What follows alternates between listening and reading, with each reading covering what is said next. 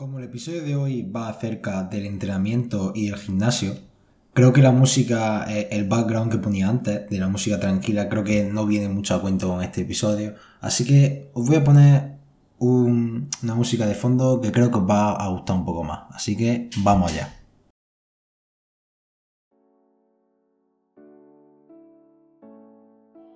Hola a todos, bienvenidos al segundo episodio del Rincón de Pensar. Yo soy Álvaro y hoy voy a hablar acerca de un tema que un amigo mío me lo ha pedido. Y es que yo eh, entreno en el gimnasio, llevo ya como dos años.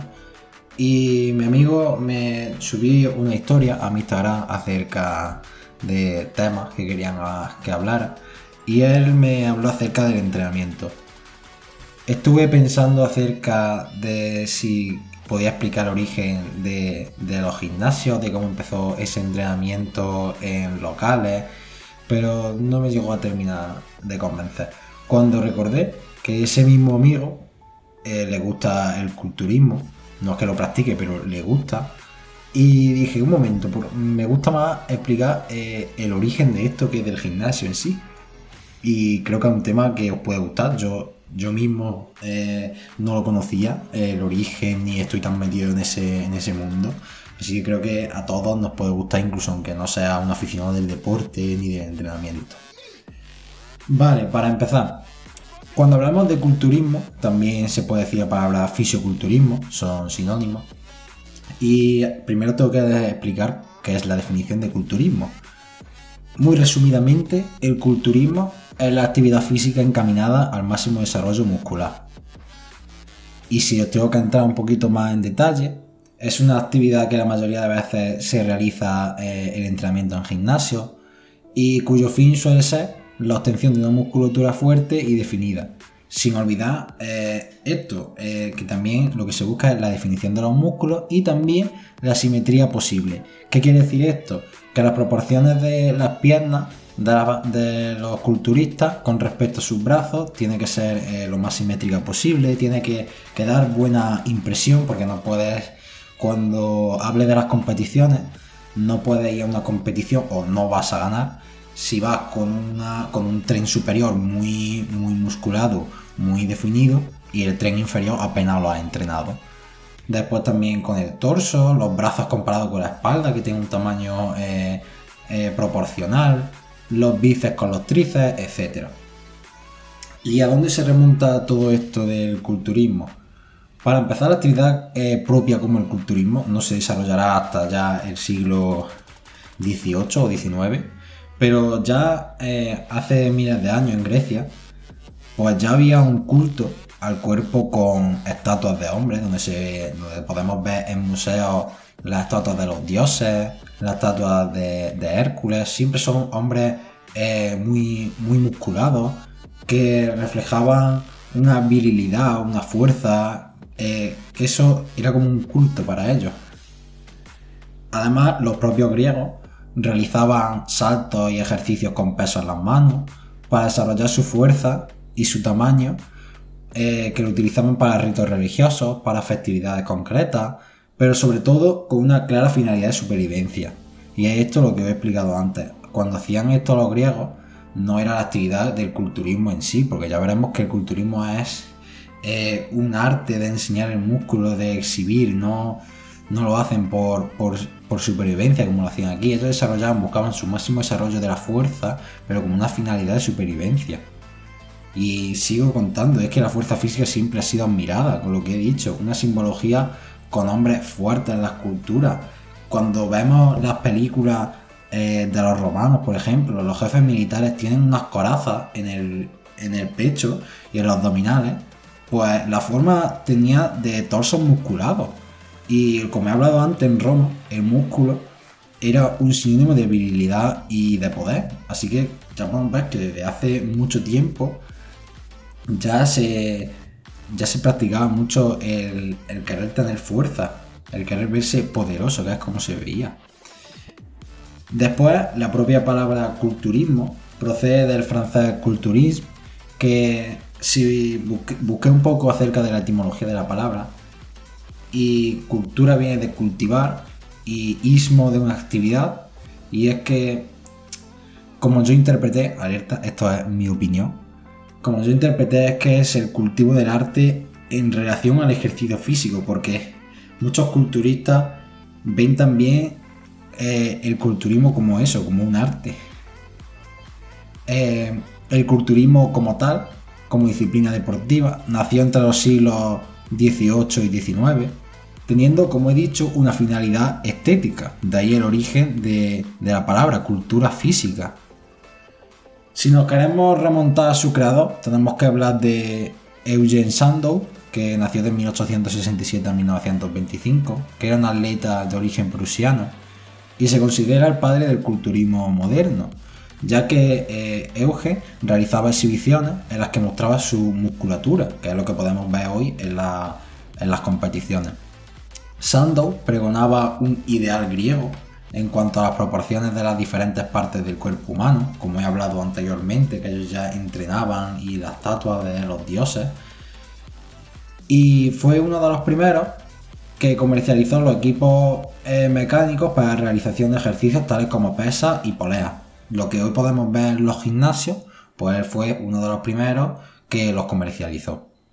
También él organizó el 14 de septiembre de 1901 el primer concurso de culturismo en la Royal Albert Hall de Londres y el concurso se llamó The Great Competition, que significa la gran competición.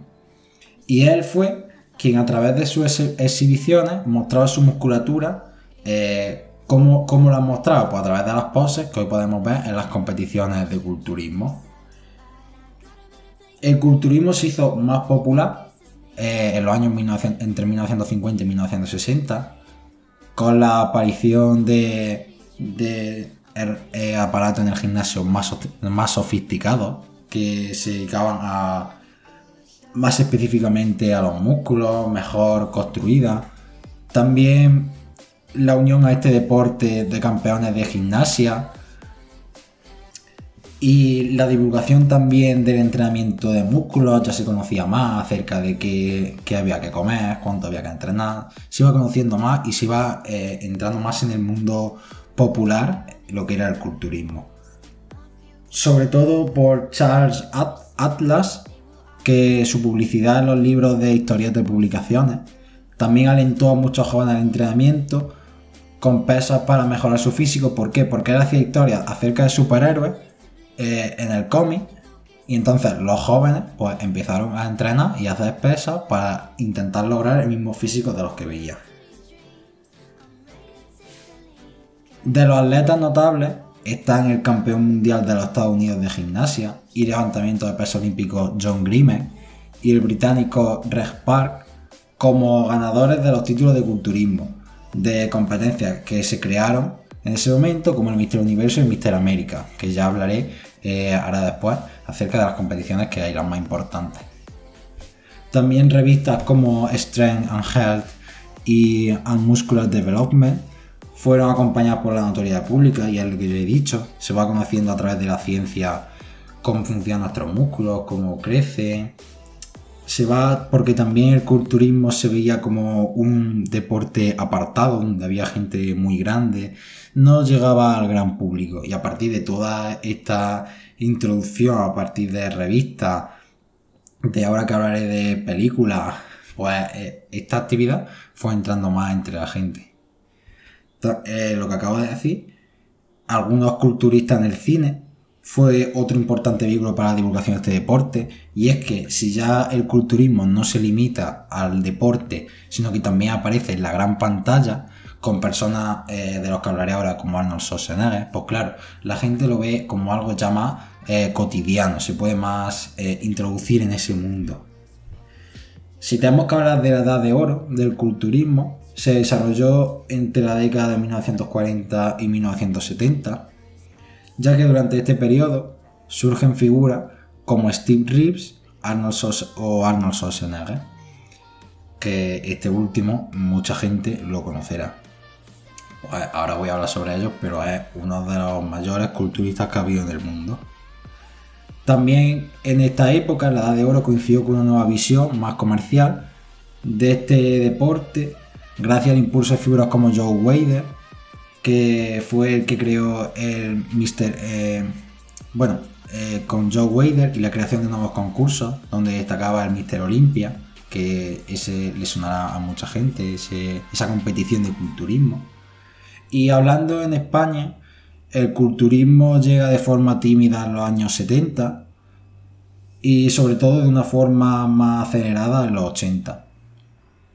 Este deporte, el culturismo, lo rige la IFBB, la International Federation of Bodybuilders, o también la Federación Internacional de Culturistas, que se creó en 1946, por lo que ahora sí lo crearon los hermanos Ben y Joe Wader. Si tenemos que hablar de las competiciones de fisiculturismo más importantes, pues primero tenemos el Mister Universo, que es un campeonato anual de culturismo que se organiza por la Asociación Nacional Amateur de Fisiculturistas. Después, Arnold Schwarzenegger tuvo tanta, tanto éxito en el culturismo que se creó una competición llamada Arnold Classic, que se celebra en Columbus, en, Ohio. Y también la más importante es Mister Olympia, que es la más importante en, este, en esta disciplina y se celebra una vez al año, reuniendo a los mejores culturistas del mundo. Os voy a hablar también acerca de culturistas destacados, unos pocos, y algunos os sonará. Primero Arnold Schwarzenegger, que de él tengo que decir que se convierte en el culturista más joven en ganar el Mister Olympia a sus 23 años. Tiene 5 títulos de Mister Universo y 7 de Mister Olympia. Después tengo que hablar acerca de Ronnie Coleman, que para algunos es considerado como el mejor eh, culturista que ha habido en la historia, que logró el, el Mister Olympia 8 años consecutivos. Pero antes de que eh, Ronnie Coleman lo, lograra, Lee Haney superó a Arnold Schwarzenegger y logró, antes que Ronnie Coleman, lograr 8 Mister Olympia seguidos.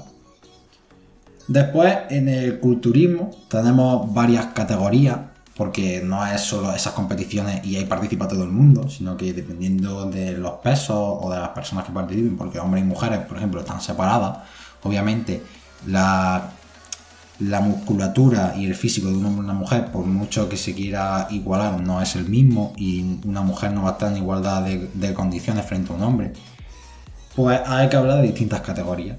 Primero la categoría clásica, que fue introducida en el año 2016 y en ella se incluye a aquellas personas que desean aumentar su masa muscular sobrepasando el límite normal de la física humana.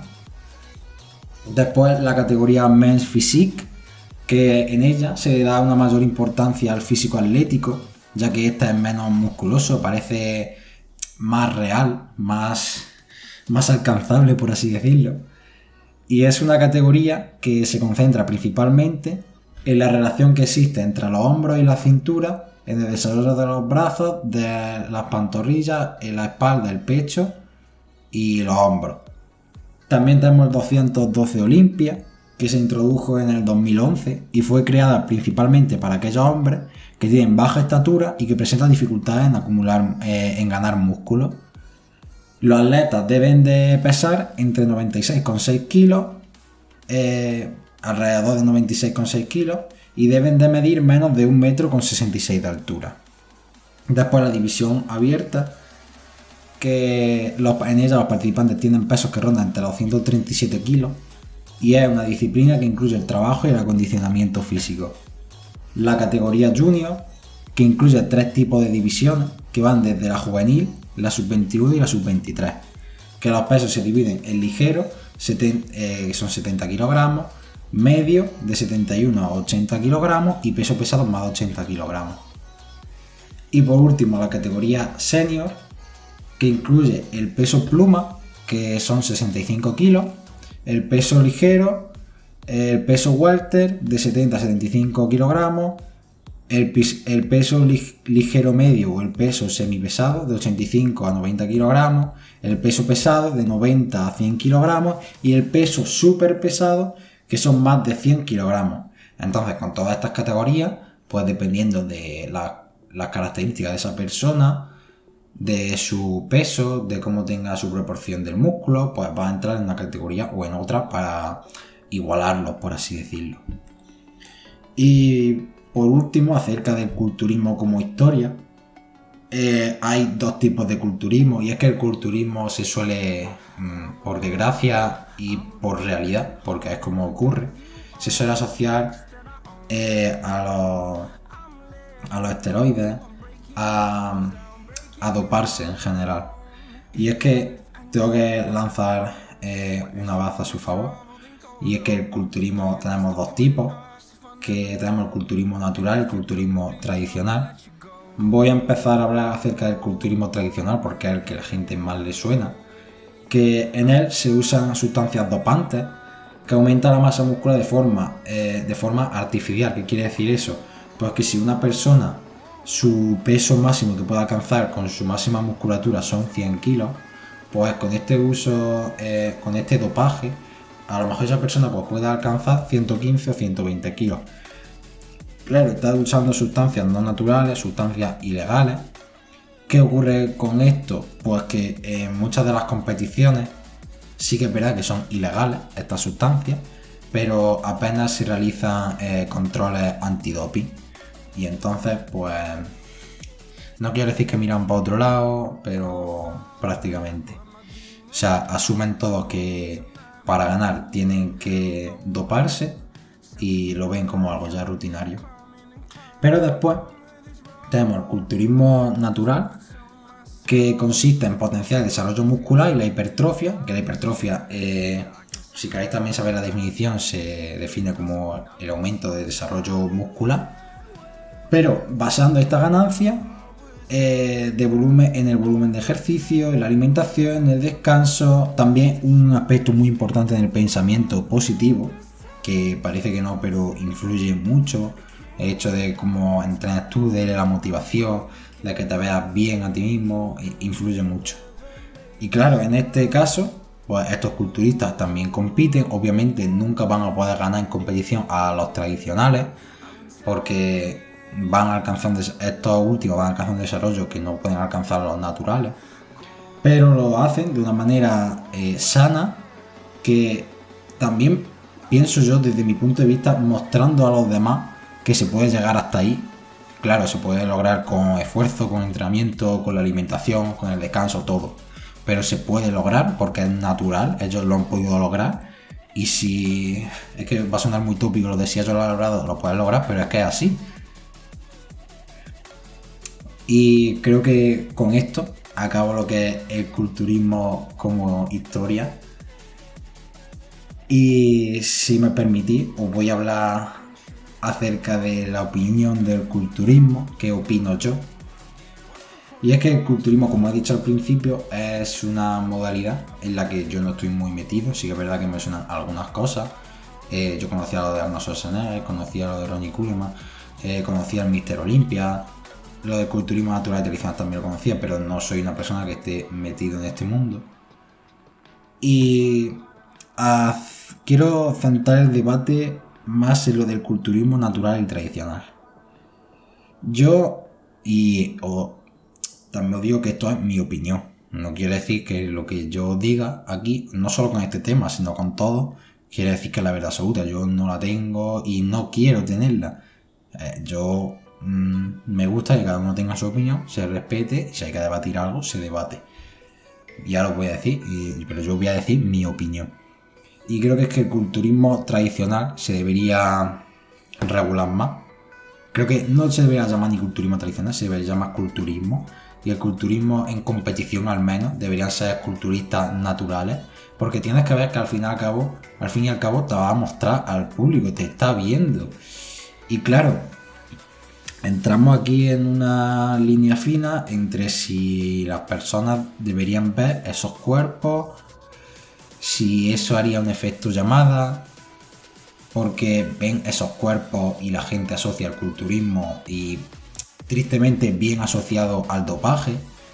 Y estamos mostrando al final algo que mata a las personas, porque el dopaje resta años de vida, puede producir eh, daño eh, en el corazón, daño en todo el cuerpo.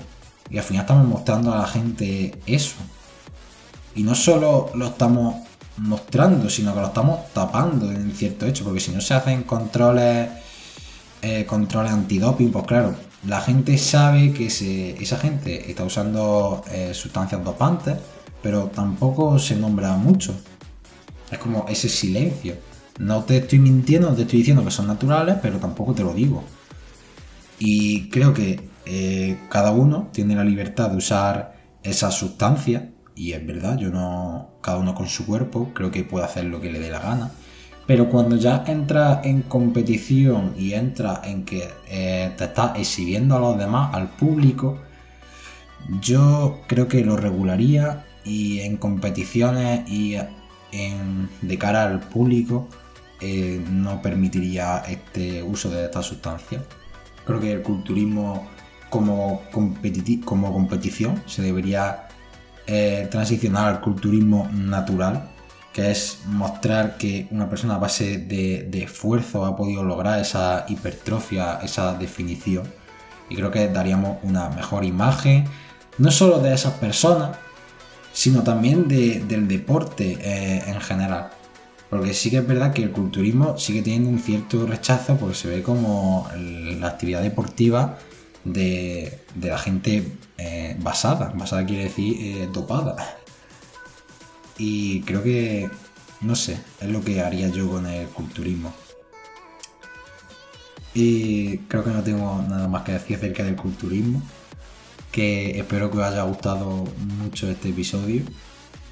Esta semana creo que será el único que voy a subir. Y es que todavía no lo puedo decir 100% seguro, pero creo que toda la semana voy a subir un episodio. Al menos por ahora. Y creo que ese episodio va a estar entre los martes y los miércoles. Creo que voy a subirlo los miércoles porque quiero ya ir fijando como un día concreto para que vosotros lo sepáis. Y creo que va a ser el miércoles, pero aún no lo puedo asegurar. Y nos vemos la semana que viene. También deciros que el podcast está, lo he subido ya también a, Google Podcast. Lo podéis encontrar también ahí. Y si os ha gustado, si queréis dar cualquier opinión acerca de qué os ha parecido el episodio, acerca del culturismo, de cualquier otra cosa, preguntarme lo que sea, podéis hacerlo sin problema. Os voy a dejar eh, la aplicación de, de Anchor para que lo hagáis. Ya sabéis que ahí es donde tengo yo el podcast, por así decirlo, y donde me salen a mí todas las estadísticas. Y que os agradezco mucho el apoyo que le estáis dando a este podcast. Y no tengo nada más que decir. Nos vemos la semana que viene. No os dopéis. no os dopéis porque es malo para la salud. Pero ya está. Que seáis felices y nos vemos la semana que viene. Hasta luego.